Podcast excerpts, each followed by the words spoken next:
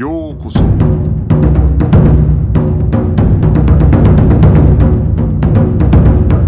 Eu sou o Gustavo e você está ouvindo o Budocast. Bem-vindos a mais um Budocast. É, estamos aqui mais uma vez com o Gustavo. E aí, Gustavo, tudo certo?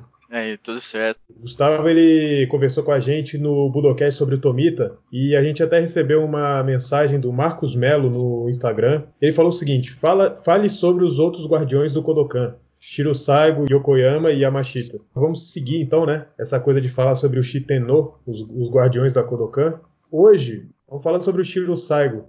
Primeiro que essa, essas histórias dos quatro ases aí do Kodokan é uma coisa muito interessante, né? É até legal é, ver o interesse do pessoal acerca disso. O Shiro Saigo nasceu como Shiro Shida. Ele era filho de um oficial do clã Aizu Wakamatsu, né? Ele nasceu em Aizu Wakamatsu. Então ele veio de linhagem samurai, né? O pai dele era oficial das forças desse clã. E esse, esse clã de Aizu Wakamatsu estava lutando contra o imperador Meiji, né? Então ele estava do lado perdedor da guerra em torno da queda do shogunato. E nesse meio desse caos, o pai de, do Shiro morre, né?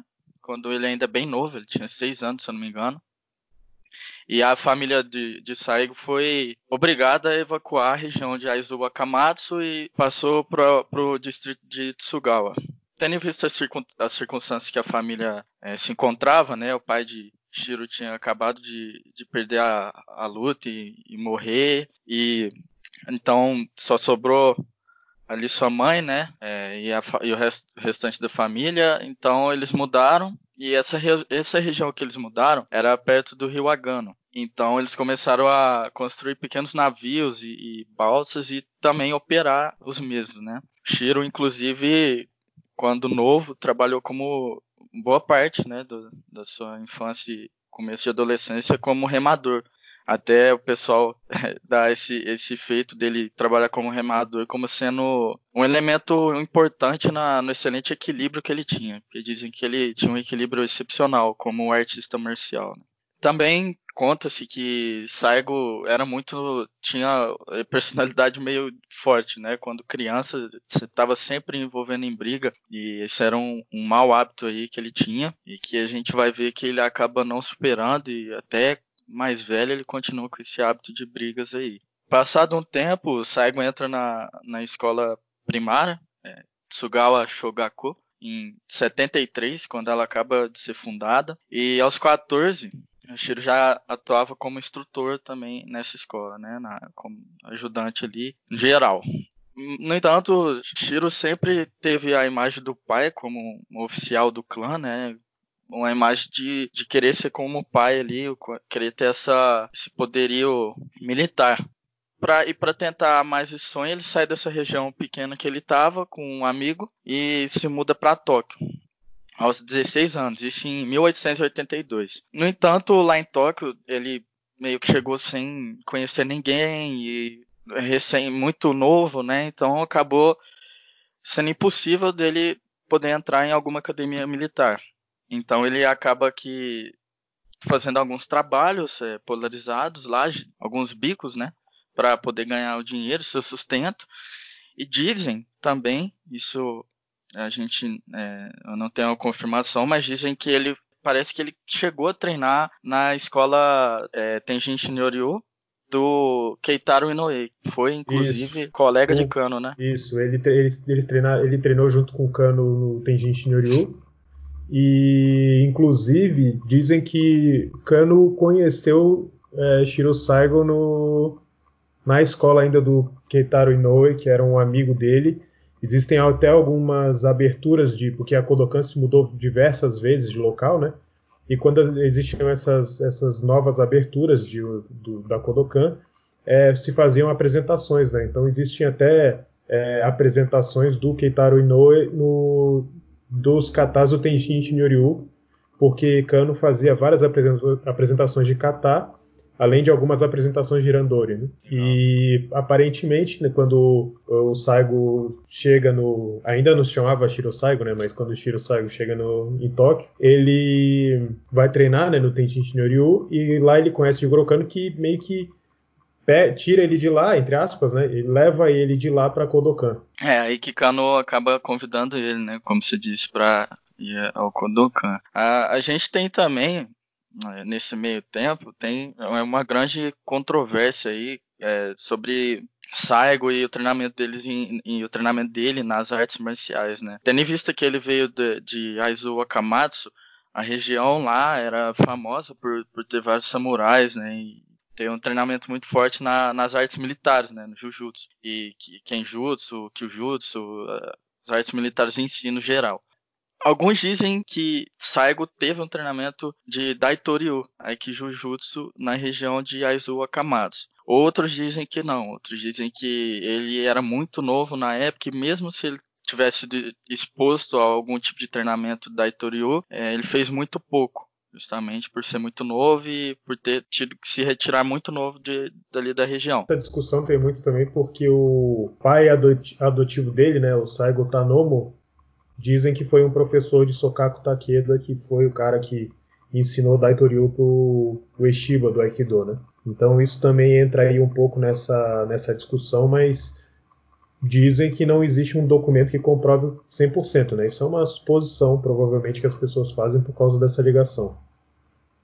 Isso, é. Eles é, dizem sim que é, Tonomo, é, que foi esse pai adotivo de Saigo, foi dizem mesmo dessa relação dele com, com Takeda e, e Saigo. O, o próprio filho de Sokaku Takeda, se não me engano é Takeda Takemune, diz que é, teve sim, que Saigo teve um aprendizado mesmo que pouco por Tonomo de, de Daitoryu ali quando era bem novo e, inclusive, que foi Saigo quem apresentou Sokaku a Kano, né? Então, é, por mais que é, teve alguma ligação ali entre, entre eles, é meio nebulosa essa história, a gente não tem, como você disse, documento que comprova, mas tem algumas coisas é, polarizadas que a gente consegue traçar uma linha.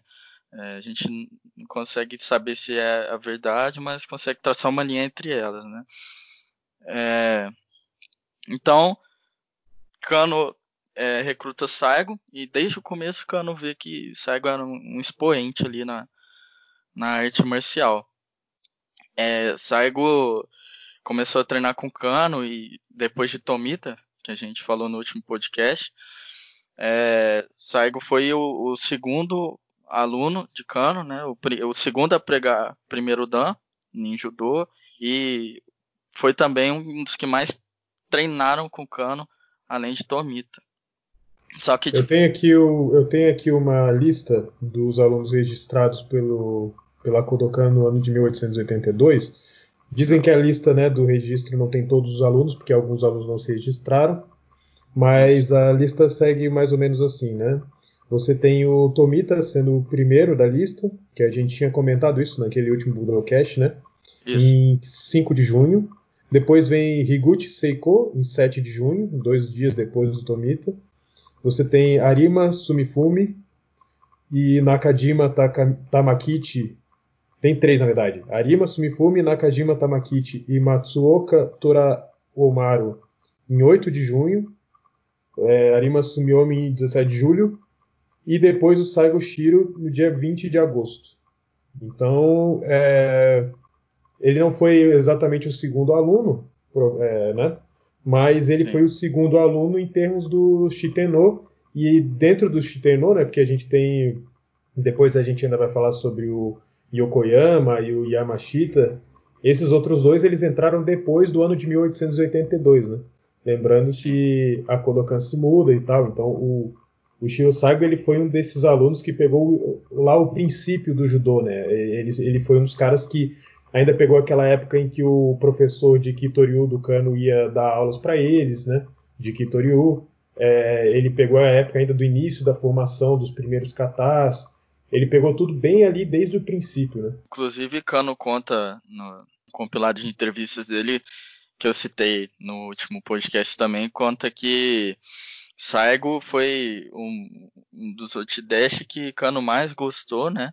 E foi um dos que ficaram mais tempo com Cano também. É, da, depois da que Cano sai do templo de Eixudi, é, eles vão treinar num lugar, num lugar meio que emprestado de um, de um conhecido de Cano, que era um depósito. E esse lugar era muito úmido. E, e no quando Cano conta que quando o tempo era frio, é, ficava muito difícil treinar, porque é, a, as articulações ficavam até, até duras com frio e o lugar sendo muito úmido. Mas mesmo assim, Saigo estava todo dia lá na parte da manhã com Cano, é, esperando que alguém fosse treinar, e se não fosse ninguém, os dois ficavam lá treinando pelo dia todo. É... é... tem uma parte interessante nisso aí que o Cano conta, que ele fala que assim, os treinos, ele tinha treino domingo e de segunda a sexta-feira, né? É, no domingo o treino era pela manhã. É, e o que, que aconteceu? É, como tinha um aluno, o, a Kodokan não tinha muitos alunos ainda, né? E alguns alunos não podiam ir dependendo de, do horário, se o horário era conflitante com alguma, algum compromisso que eles tinham ou coisa assim. Então, o que que, que, que Cano fez? Ele criou uma, um horário mais extenso, né, uma grade horária um pouco mais longa, as aulas eram mais longas, mas a pessoa podia chegar a hora que quisesse. E ele reparou que se ele não tivesse lá na, na, esperando a pessoa lá no dojo, quando a pessoa chegasse, se não visse ninguém, a pessoa já ia embora. Do tipo assim, ah, não tem ninguém para treinar, eu vou embora. Então ele se obrigava a ficar lá esperando. E aí, quando ele não podia ficar, ele botava Shiro Saigo no lugar dele. O que acabou fazendo com, com que Shiro Saigo fosse um dos caras assim mais importantes na, na época em que iam aqueles outros praticantes de Jujutsu para desafiar a Kodokan na Kodokan, né? Que eles chamavam de Dojo Yaburi, que as pessoas apareciam para para enfrentar, né, o, o, dono do dojo, enfim, né? Aquele dojo, então Shiro Saigo acabou ficando um cara importante nesse nesse sentido. Era ele que meio que enfrentava esses desafios. Perfeito, é. é essa história é bem legal, bem interessante. A gente vê como que é, Kano depositava uma confiança bem grande em Saigo, né? É, então, desde que Kano pegou Saigo para ser seu Shideshi ali, Kano teve que constantemente estar tá, é, refinando cada vez mais suas técnicas, porque Saigo, dizem que Saigo era do tipo de pessoa que vê uma coisa, aprende muito rápido e está sempre querendo melhorar aquilo. Então, Saigo estava sempre tentando dar um passo à frente de Cano. Não em questão competitiva ou de desrespeito, mas sim porque ele era realmente um, um expoente ali era impossível parar esse aprendizado de Saigo que era muito rápido. Então, Kano diz com orgulho que quando o Saigo entrou no, no Kodokan pela primeira vez era até fácil de jogar, mas de acordo com o treinamento intensivo que Saigo teve ali dentro do judô, ele conseguiu rapidamente aprender a, a ser mais é, perder o medo, né? A ir de, de fato para cima sem, sem medo, dentro dos princípios do judô. E começou a realmente ter um aprendizado que não tinha limite. Kano também fala que qualquer forma que jogasse Saigo, ele sempre parava ali de pé. Era com a estatura muito baixa, né? Muito leve, mas tinha isso que era muito difícil derrubar Saigo. Então, Cano fala disso com orgulho, porque vê que realmente é, os seu, seus ensinamentos e treinamento ali no judô estava tava indo corretamente. É, algumas pessoas também relatam a, habilidade de, de Saigo com não, não só com é, judô, mas também com a espada, também um tetsubo, que era um bastão de ferro, também era uma arma nos tempos feudais do Japão, mas que ele tinha habilidade com isso, então sempre estava treinando. É, aí também vem a controvérsia de que talvez Saigo aprendeu antes, é, algo antes do Kodokan, porque Kano não, não, não era tão adepto das armas assim, né? É, então ele não, tinha, não chegou a treinar isso no Kodokan. Depois que Saigo já estava no Kodokan aí, já estava, já era seu segundo dan, já estava bem avançado ali nos treinamentos com Kano, é, em 84, ele volta para Izu Wakamatsu para ser adotado por Tonomo, né? que a gente citou aí como sendo o pai adotivo dele. É, ele volta duas vezes, uma em 84 e uma depois de 86. Nessa vez de, de 84, ele, é, Tonomo ainda se chamava Tonomo Hoshina e chegou a adotar é, Shiro para a família Hoshina e também dizem que foi aí que ele ensinou um pouco da arte que talvez sabia para Shiro e depois a, a. Ah, depois de 86, Tonomo é, novamente chama Shiro, que chamava Shiro Hoshina até então, e pede para que ele mude novamente, né, seja é, readotado por ele mesmo, mas que ele fizesse a, a, renascer a linhagem da, como se fosse renascer a linhagem da família Saigo, que Tonomo tinha revivido, né? Saigo era uma linhagem que era bem conhecida no, no Japão, era uma bem ilustre lá na época. Então, com essa missão de reviver essa linhagem, Shiro é adotado aí por Tonomo de novo dentro da linhagem Saigo e aí sim ele se torna Shiro Saigo. Alguns dizem, você já deve ter visto isso, que é, alguns dizem que Saigo era filho ilegítimo de Tonomo, porque tem, tem até uma foto dos dois na que eu já vi na internet aí que é muito parecido realmente. Tonomo, assim como Saigo, é bem da estatura bem baixa. Dizem que ele tinha um metro e meio. E a semelhança física é notável entre os dois. Então, é, o próprio filho de, de Takeda é, acredita aí que é, Saigo seja um filho ilegítimo de, de Tonomo, né? E não só um filho adotivo. É, seria um filho ilegítimo que se tornou um filho legítimo? é, isso. Mais filho ou menos isso, né? Isso, isso. É, nessa mesma época que Saigo vai para ser adotado por, por Tonomo na família Saigo, dizem que é a época que Tonomo estava ensinando Sokaku. E depois, mais tarde um pouco, foi quando, como eu disse, Saigo apresenta Sokaku a, a Jigoro Kano.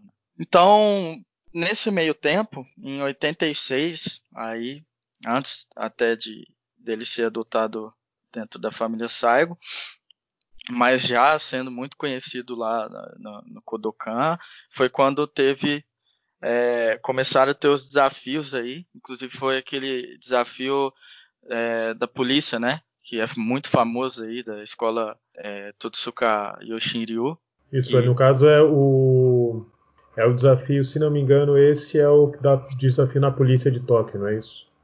Isso, é o grande torneio que teve lá em Tóquio que no qual Saigo participou e, e, assim como Saigo, os outros é, chitenos também participaram e participaram alguns outros é, expoentes e, e alunos do Kodokan na época também. Aí, é... só para lembrar que o Saigo nessa época ele era quarto Dan, ele pulou o terceiro Dan.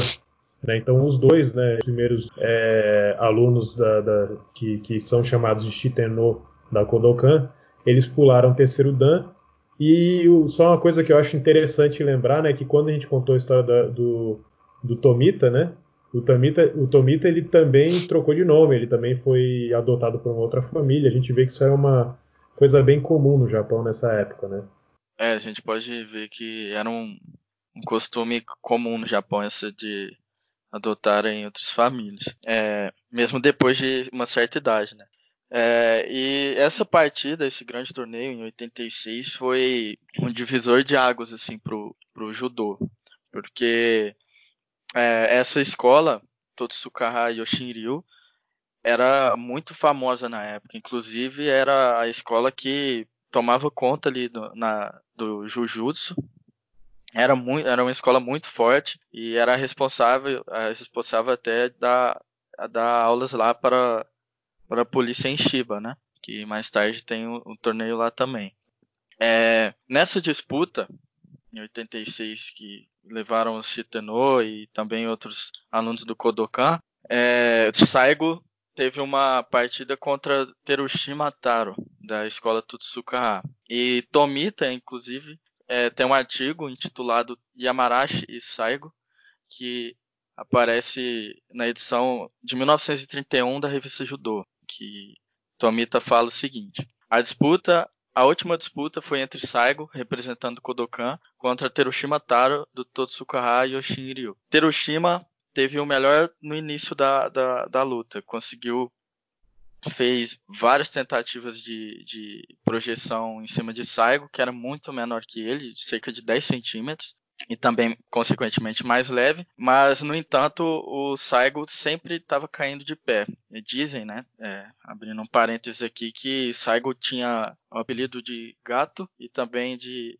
de pés ou dedos de povo. É, gato que dizem que ele observava cuidadosamente os movimentos que o gato fazia para sempre pousar de pé, sempre cair de pé.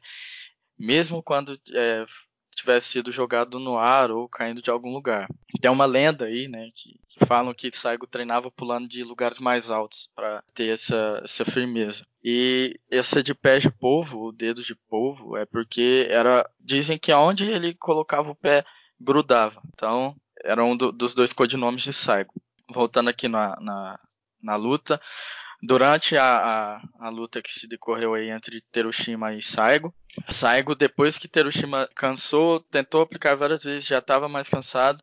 Saigo aplicou sem parar a técnica devastadora aí que foi imortalizada como Yamarashi e conseguiu assim projetar Terushima e ganhar a vitória. A reputação aí do Kodokan depois dessa vitória contra a Totsukaha cresceu bastante. Foi um, um, divisor de águas porque o Kodokan parou, começou a ter notoriedade sem parar depois desses desafios. Existe, é, é, é, é, engraçado que existe uma grande discussão sobre como era esse Yamarashi do Shiro Saigo, né? Porque Isso. dizem que no, o Yamarashi que existem livros e tal é diferente.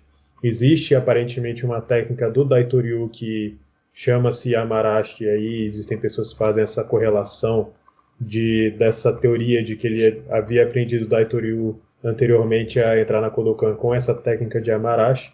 Mas enfim, existe todo é, é, curioso que existe todo um estudo, assim, muita discussão só com relação a essa técnica do Yamarashi do, do Shiro Saigo. Sim, é uma técnica, uma técnica que é bastante mística entre aspas, porque Assim como como Tomita mesmo falou depois que depois que Saigo acaba falecendo, Tomita fala é, sem Yamarashi antes de Saigo, sem Yamarashi depois de Saigo. É, dizem que essa técnica, é, como você disse, é, tem uma discussão porque não sabem ao certo como era era feita. A gente tem aí registros, né, até do livro de Yokoyama que mostra lá atrás de como era a aplicação do Yamarashi mas dizem, por outro lado, que Saigo sempre adaptava o Yamarashi de acordo com o que tinha em frente dele. Então, se um oponente mais pesado, um oponente da mesma estatura, é, se o oponente tinha os braços mais longos, de acordo com a situação, ele adaptava o Yamarashi e sempre conseguia jogar com bastante brutalidade, diziam, que era um golpe muito forte. Então, mesmo que tenhamos hoje é, um, um exemplo do Yamarashi, a gente nunca vai saber aí se realmente é como o Saigo aplicava. É uma discussão bastante interessante, inclusive, esse Yamarashi. É, dois anos antes é, dessa, eu ia comentar, acabei pulando para de 86, em 84, é, dizem que três lutadores da Yoshinryu, chamados Matsuguro Okuda, Daihachi Ichikawa e Morikichi Otaki, foram até o Kodokan para desafiar, desafiar os membros lá. É como você disse aquela prática, né? Os alunos em outro dojo para desafiar formalmente é, os alunos da outra escola. Kano nesse dia estava fora, não, não estava presente no Kodokan, então estavam presentes os Shitenô e eles decidiram aceitar o desafio. Derrotaram, né, sem mais problemas os, os alunos da escola Yoshin, só que Saigo foi quem foi responsável por lutar com Okuda e jogou Okuda várias vezes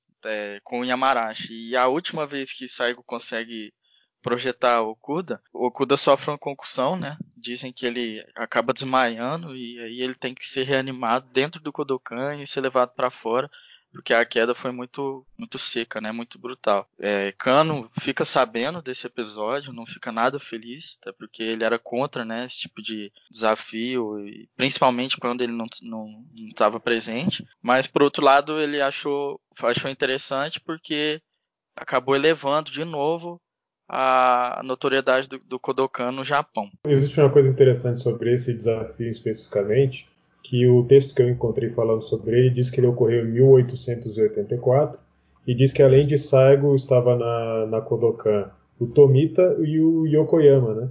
Isso. Só que o Yokoyama ele entra na Kodokan em 1886 dessa forma. Ele chega a Kodokan é, para fazer um dojo Yaburi, ele era um praticante de Tenjin Shinryu e outros estilos. E ele enfrenta Shiro Saigo, perde, e aí a partir de então ele, ele passa a fazer parte da Kodokan. Então, se essas duas datas são reais, é, não, não deveria ser Yokoyama que estaria lá em 84 mas possivelmente o Yamashita que, que entrou na Kodokan em 84. Mas Sim, é. É, eu não, não, como eu não encontrei tanta informação sobre isso, eu não tive como, não, como saber. É, a gente vê que às vezes tem bastante essa confusão entre os nomes, mas essa história do Yokoyama que chegou a, a, a ir até o Kodokan e, lutar contra Saigo é uma história interessante, curta, né? Mas interessante, que Saigo ganhando de Yokoyama e, e Yokoyama já vinha de outras escolas de Jujutsu, né? Já era já provinha de outros estilos e dizem que Yokoyama tinha um é, se Saigo era como uma espada, era afiado como uma espada, e Yokoyama era era bruto como um Tetsubo, né? Dizem que como se fosse uma se Saigo era a espada japonesa, Yokoyama era uma espada é, inglesa, como se fosse isso, que era os movimentos bem mais brutos. Então a gente vê que é, mesmo o Saigo sendo menor e mais leve que o Yokoyama acaba ganhando. Isso é um ponto muito importante para Saigo.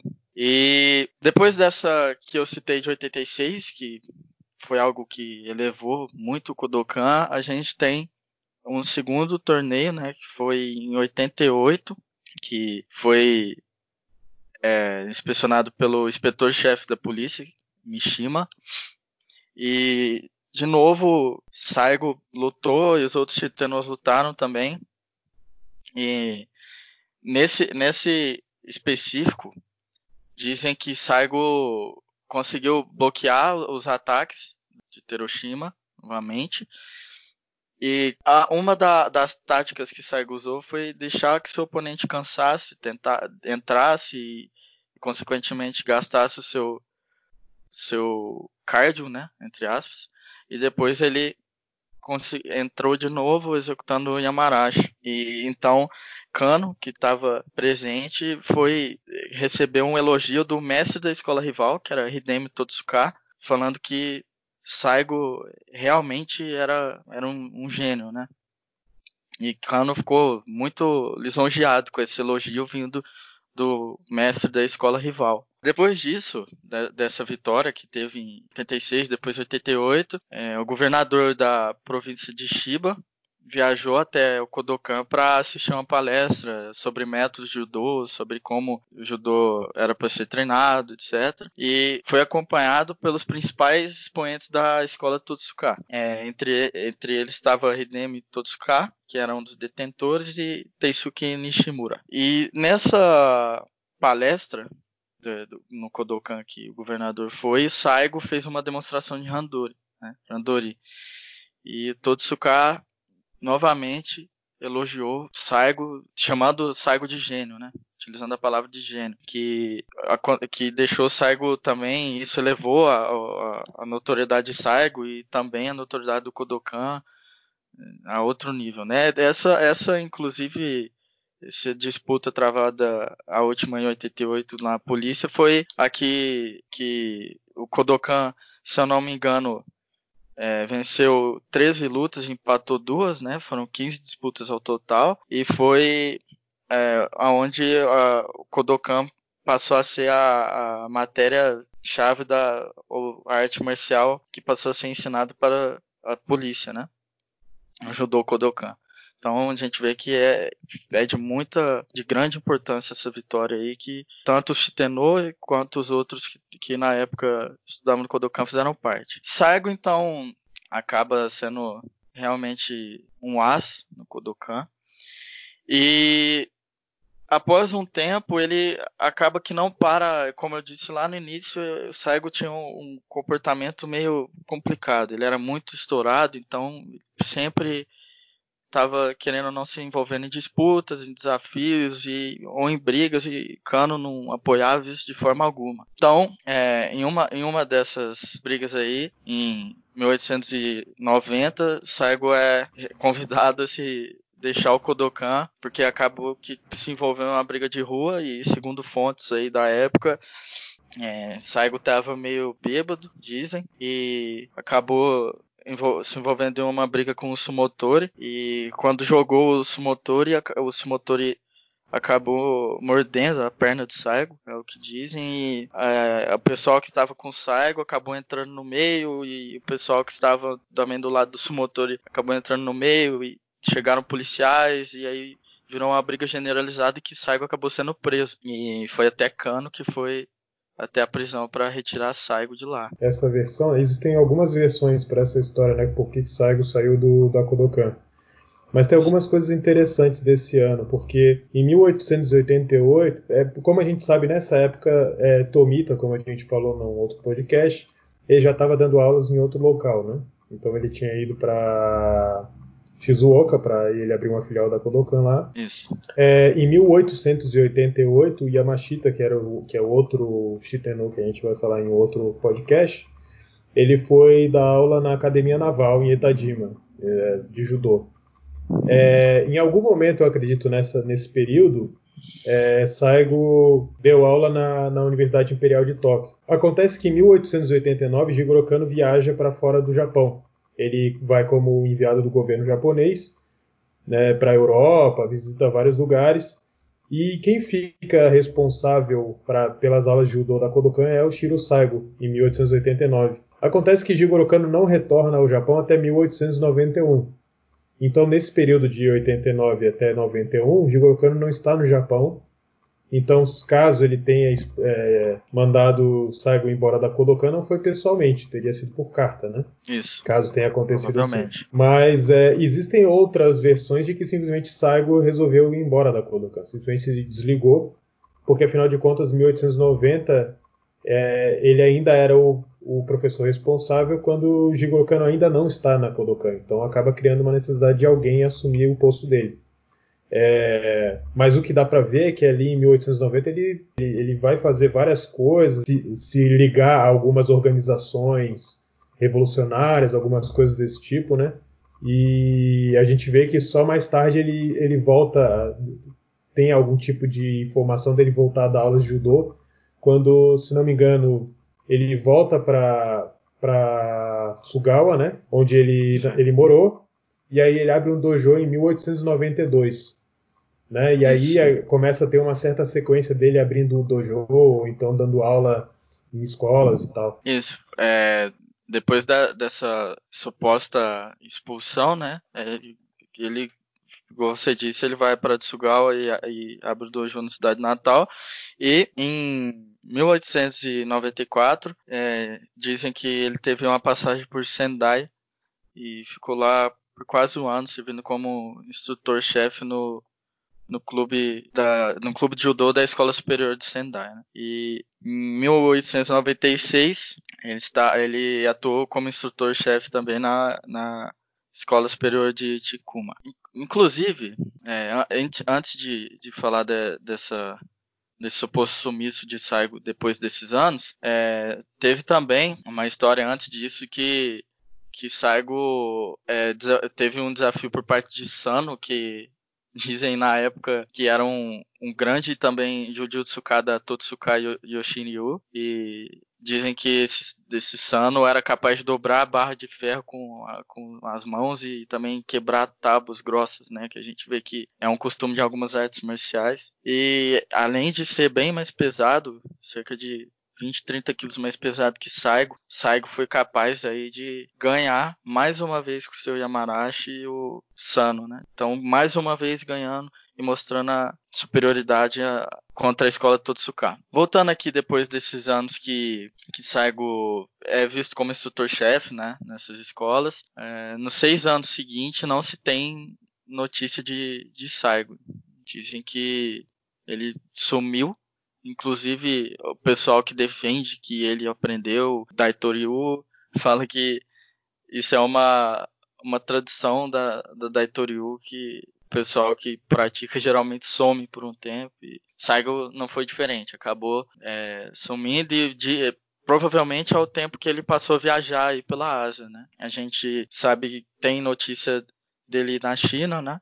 E como tem notícia dele na China e como editor-chefe da, de um jornal, depois em Nagasaki em 1902. Então, ele parece ficar viajando nesse meio tempo. É meio nebuloso, né? Mais uma vez, essa, esse pós, depois que ele sai da, como instrutor dessas escolas, o que ele faz, né? Ele teria se, se voluntariado para uma uma organização que, chama, que era o Tairiku Ronin, né? Antes do de assim nessa época aí que ele, não sei se antes, mas nessa época aí que ele estava com essa essa coisa de dar aula nessas escolas e tal. E aí depois ele, quando ele some, tem essa esse ato aí, né, em que existe ele, ele está em alguns lugares e tal. Inclusive tem uma foto dele com o Sun Yat-sen, que foi que era um que era um político, que chegou a ser presidente da, da China depois da revolução.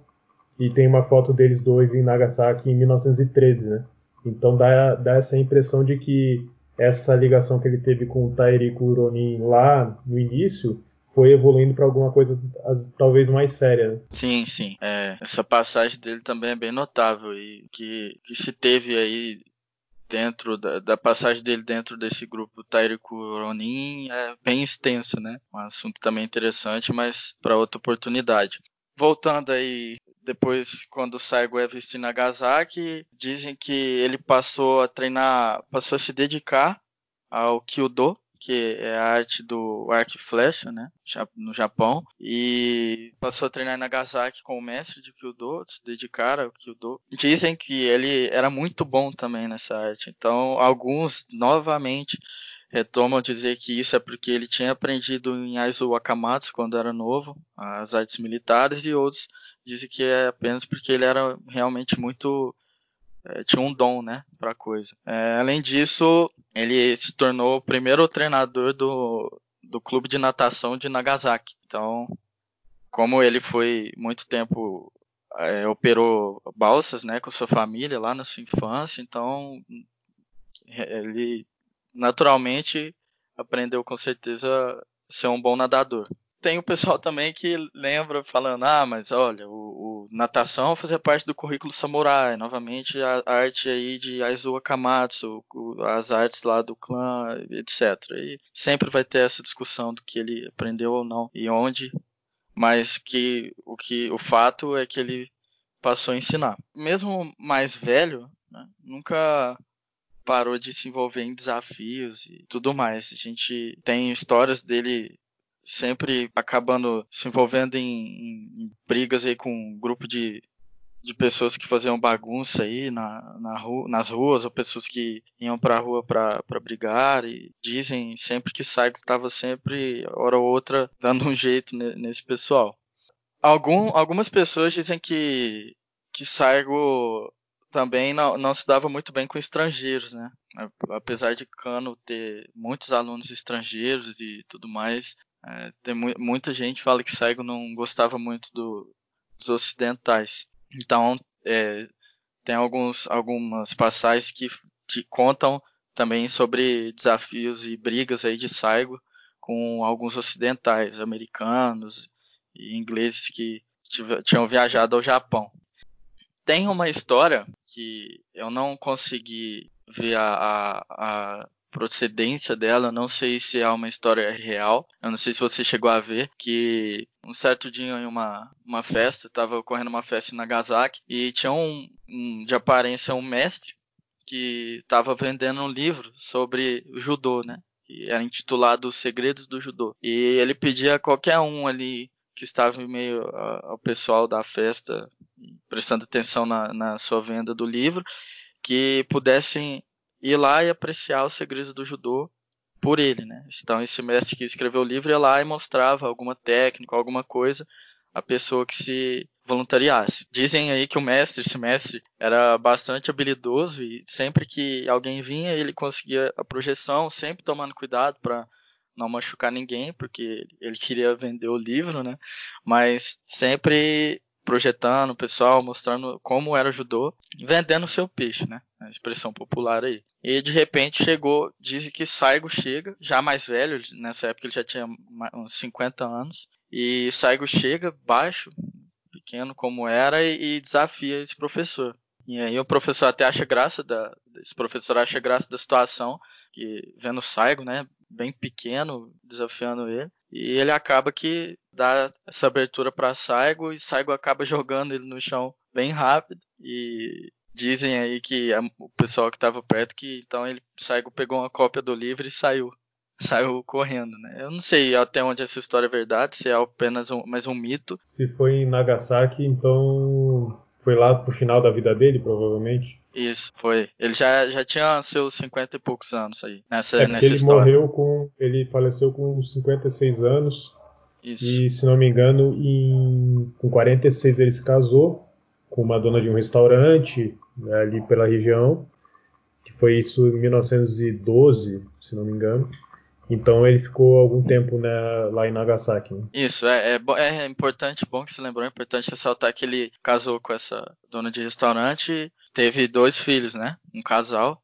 Mas é, mesmo, mesmo a gente vê que mesmo depois, geralmente o pessoal na época, quando casava, se, se acalmava, se dedicava mais ali à família e passava a exercer outras, outras tarefas aí familiares, mas Saigo não. Saigo continuou é, dedicado às artes marciais. E depois dessa, desse episódio que ocorreu na Nagasaki contra esse, que foi uma das últimas vezes que viram Saigo assim em desafio público, é, o mestre reconheceu que Saigo era muito bom, inclusive.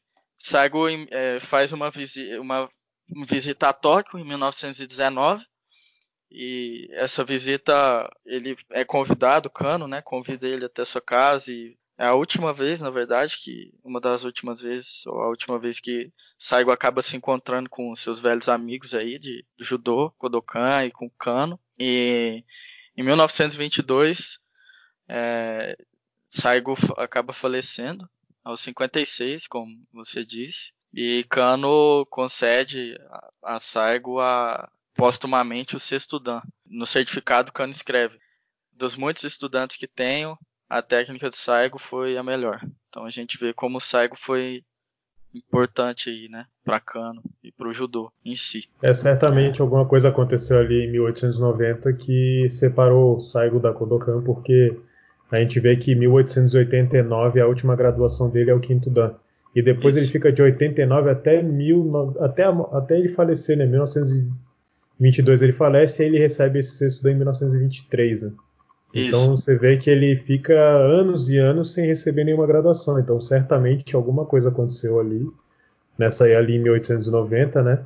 Que Isso. meio que fez com que ele rompesse relações com a Kodokan. Sim, perfeito. E como depois dessa frase de Kano para Saigo e com todas as é, nos compilados de entrevista que Kano fala que lembra é, com muita alegria dos tempos de Saigo e das disputas que levaram com o Kodokan, a gente vê que pode, pode dizer com certeza que Saigo foi um, um cofundador aí do, do elemento técnico do Kodokan, né, do judô Kodokan. Sem dúvidas ele teve uma participação tremenda e talvez o judô não seria judô que foi e que a gente conhece se Saigo não tivesse passado lá pelo Kodokan. É, realmente é um, é um expoente em um, em uma pessoa que com certeza merece ser lembrado pelos seus feitos e por quem foi. É, como a gente falou no, outro, no último podcast, né, o filho do Tomita ele escreveu um romance tratando sobre o início da Kodokan e tal. E como a gente falou, é, esse romance virou filmes, é, anime, enfim. E o personagem central, que se chama Sanshiro Sugata, ou Sugata Sanshiro, é baseado no Shiro Saigo, né? Tanto daí o nome Shiro de Sanshiro, né? É, você tinha comentado comigo que você viu o filme, não é isso? isso Alguma coisa do, do, do, filme que te lembra aí a história do, do Shiro Saigo que a gente está discutindo aqui agora? No filme a gente, é, a gente vê que é bem romantizado, né? Inclusive ele bota alguns elementos como o Saigo se apaixonando por uma mulher que ele conhece ali na rua, nas ruas, né, etc.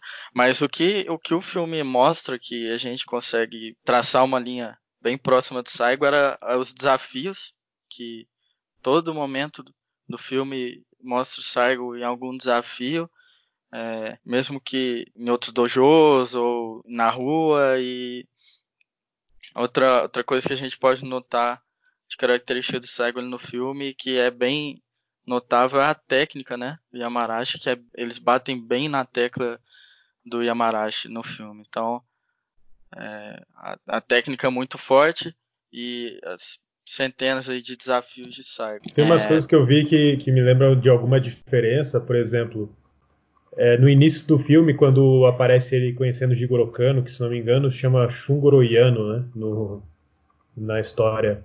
É, é, na verdade, no filme, o Sanshiro Sugata ele, ele é como se ele fizesse parte de um dojo de Jujutsu.